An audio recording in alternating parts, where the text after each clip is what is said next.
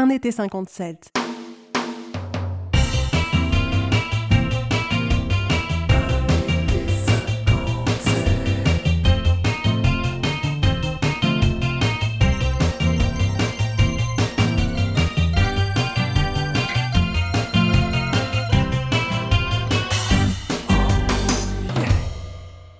Épisode 3.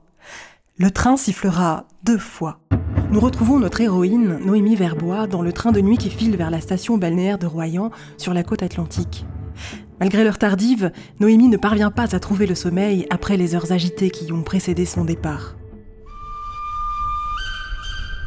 Si on m'avait dit que j'allais vivre cela un jour, quitter Paris sur un coup de tête pour fuir l'homme que j'ai épousé, je ne pensais pas que je serais capable d'aller prendre le train de cette façon, avec Charles qui me poursuit en taxi, comme dans les films d'espionnage. Mais la situation n'a cessé de se dégrader ces dernières semaines. Alors quand j'ai vu Charles qui m'attendait, bras croisés devant la porte cochère, c'était plus fort que moi. J'ai craqué. Ah, vous m'aviez fait peur. Désolé, madame. Voilà votre billet Paris-Royan, sans passer par Moscou et Vladivostok. Merci, monsieur. La prochaine fois, essayez de le prendre à l'avance. Oui, bien sûr. Disons que mon départ a été un peu précipité. Vous écrivez un roman? Non, mon journal intime. Alors je ne regarde pas. On n'a pas beaucoup de voyageurs cette nuit, vous êtes seul dans votre compartiment, vous ne serez pas dérangé. J'aurais besoin de passer un appel téléphonique pour prévenir de mon arrivée On a 20 minutes d'arrêt en gare d'Angoulême, tôt demain matin. Changement de machine, relève du mécano, vous aurez largement le temps de descendre téléphoner. Parfait. Merci beaucoup, monsieur. À votre service, madame, mais quand vous aurez fini vos travaux d'écriture, tâchez de dormir un peu. Pour le moment, je me sens incapable de dormir. Comme il vous plaira. Bonne nuit quand même, madame. Bonne nuit, monsieur.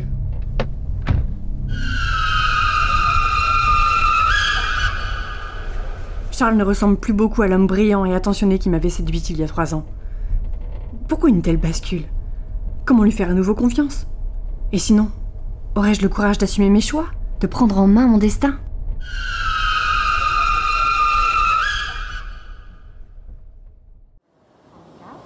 Royan, Royan, terminus du train. Tous les voyageurs descendent de voiture. Bienvenue à Royan. Ouais, Noémie Hélène Je suis heureuse que tu sois là. Je m'attendais à tout sauf à ça quand tu as appelé ce matin. J'ai dû réveiller toute la maison. C'est pas grave. C'est tellement extraordinaire que tu sois là. Donne-moi ta valise. Tu dois être épuisée. La voiture est garée tout près. Tu conduis maintenant Oui, et j'ai récupéré la traction de papa. Elle dormait dans le garage depuis trois ans. Mais dis-moi, comment se fait-il que tu aies décidé de venir nous voir comme ça tout d'un coup? Charles va te rejoindre? C'est compliqué avec Charles, je, je t'expliquerai. Ah Oui, bien sûr, tu m'expliqueras, quand tu voudras. Il fait un temps magnifique J'ai commandé le soleil, rien que pour toi. 12 ans après le bombardement du 5 janvier 1945, qui a en grande partie détruit la ville et fait plus de 400 victimes civiles, provoquant un profond traumatisme, Royan achève sa première grande phase de travaux. Devenue ville symbole de la reconstruction d'après-guerre, une reconstruction qui a suscité les débats passionnés des architectes, inspirés notamment par l'œuvre d'Oscar Niemeyer à Belo Horizonte, au Brésil, mais aussi l'engouement de nombreux intellectuels et artistes, Royan a désormais retrouvé ce panache qui lui avait valu d'être surnommée la perle de l'Atlantique. Elle est redevenue, en cette année 1957, une station balnéaire à la mode. Retrouvons sans plus attendre Noémie Verbois en compagnie de sa sœur Hélène. Ça fait drôle de se retrouver dans la voiture de papa, pilotée par ma propre sœur. J'espère que ma conduite vous convient, chère madame. Je passe par la corniche? Ah oui, s'il te plaît. J'aurais le sentiment d'être en vacances. Tu vas pouvoir revoir la plage du Pigeonnier, Pontaillac. Ça va te rappeler plein de souvenirs. Tu te rends compte? Ça fait deux ans que je ne suis pas venue. La tempête de février dernier a fait des dégâts. La nature commence juste à reprendre ses droits. Et toi, Hélène, comment vas-tu? Je suis impatiente de quitter la maison. La situation me pèse de plus en plus.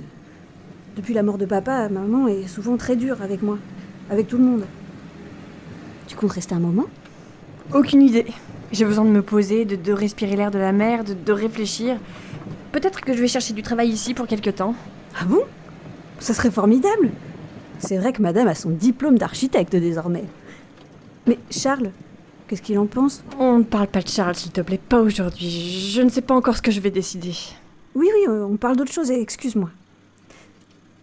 Tenez, chère madame, nous arrivons à Pontaillac.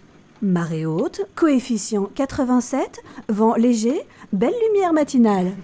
Face à vous, le Sporting Casino. On ira ce soir? Avec plaisir, mais pas trop tard. Je travaille à l'école demain. Oh, T'as vu l'affiche? Charles Aznavour va venir cet été au Sporting. On ira le voir ensemble. Oui, très bonne idée Ah, ça me fait un bien fou d'être ici, Hélène, de te retrouver, tu peux pas l'imaginer. Moi aussi, Noémie. Et maintenant, je vais pouvoir te présenter Milos, mon ami. Il nous attend sur la plage du bureau à Saint-Palais. C'est du sérieux, vous deux? Je pense, Noémie. Pourtant, ça fait juste trois mois que l'on se connaît. Tu vas voir, il a un charme fou. Oh, toi, tu m'as l'air vraiment amoureuse. Milos, je te présente Noémie, ma sœur préférée. Normal, tu n'en as qu'une. Bonjour, Milos. Bonjour Noémie, je suis vraiment très heureux de vous rencontrer. Moi aussi Vous parlez très bien français. Ma mère était professeure de français au lycée de Budapest. Ça fait juste cinq mois que Milos est en France. Au moment de l'intervention soviétique en Hongrie, l'automne dernier, j'ai pris la fuite. Je suis allé en Autriche, puis en Allemagne, puis sur un conseil de ma mère, je suis passé en France. Le pays des droits de l'homme. Paris, ensuite Bordeaux, j'avais des amis. J'ai trouvé du travail dans une brasserie. Et c'est en prenant un délicieux café lors de mon dernier séjour à Bordeaux que j'ai rencontré le délicieux Milos. Un coup de chaleur entre nous. un coup de foudre Ah, mais pardon, un coup de foudre. Si ma mère était là, elle se moquerait. Allez, on va à la maison? Maman nous attend pour un petit déjeuner royal. J'ai une faim de loup, je n'ai rien mangé depuis hier midi. Qu'est-ce qui vous arrive, Milos? Rien, rien. Excusez-moi, Noémie. Il ne faut pas en vouloir à Milos, il- il est toujours inquiet quand il entend la police. Ça me rappelle mes dernières semaines à Budapest. L'intervention soviétique, la répression. La police était tout le temps derrière nous. Je sais que ça n'a rien à voir ici, mais c'est plus fort que moi. C'est un vrai traumatisme pour Milos. Je comprends très bien, ne vous inquiétez pas pour moi. Vous avez le statut de réfugié? Oui. En tout cas, je suis très heureux de faire votre connaissance, Noémie. Votre sœur me parle tout le temps de vous. Noémie, Hélène et Milos arrivent dans la maison de famille située à Saint-Palais-sur-Mer, à 5 km de Royan, dans le quartier du Platin dominant l'océan. Maman, Bonjour, ma chérie. je suis heureuse de te voir, maman. Moi aussi. Ton voyage s'est bien passé? Oui, très bien. Tant mieux. Mais tu vas m'expliquer ce qui se passe. Je me fais du souci pour toi. Il n'y a aucune raison, maman. Excusez-moi. Allô, oui? Oui, bonjour, comment allez-vous? Oui, elle vient d'arriver. Je vous la passe tout de suite. C'est pour toi, Noémie. C'est Charles, ton mari. Ah, déjà Oh, Il n'a pas perdu de temps. Oh, Je lui parle deux minutes et je vous rejoins pour le petit déjeuner. Allô? À suivre dans le prochain épisode d'Un été 57. C'était Un été 57, avec la narratrice Amandine Géraud, Noémie Claire Morel, avec aussi Élise Gauthier, Sophie Gaillot, Sophie Matalou, Élise Duval-Butreau, Julien Schmitt, Caroline Westland, Didier Beck, Emmanuel Barrère, Patrick Jardini et Jean-Paul Soriano. Une série mise en onde et en musique par Sylvain Kunzmann, écrite et mise en scène par Olivier Marvaux. Une production du 45e parallèle.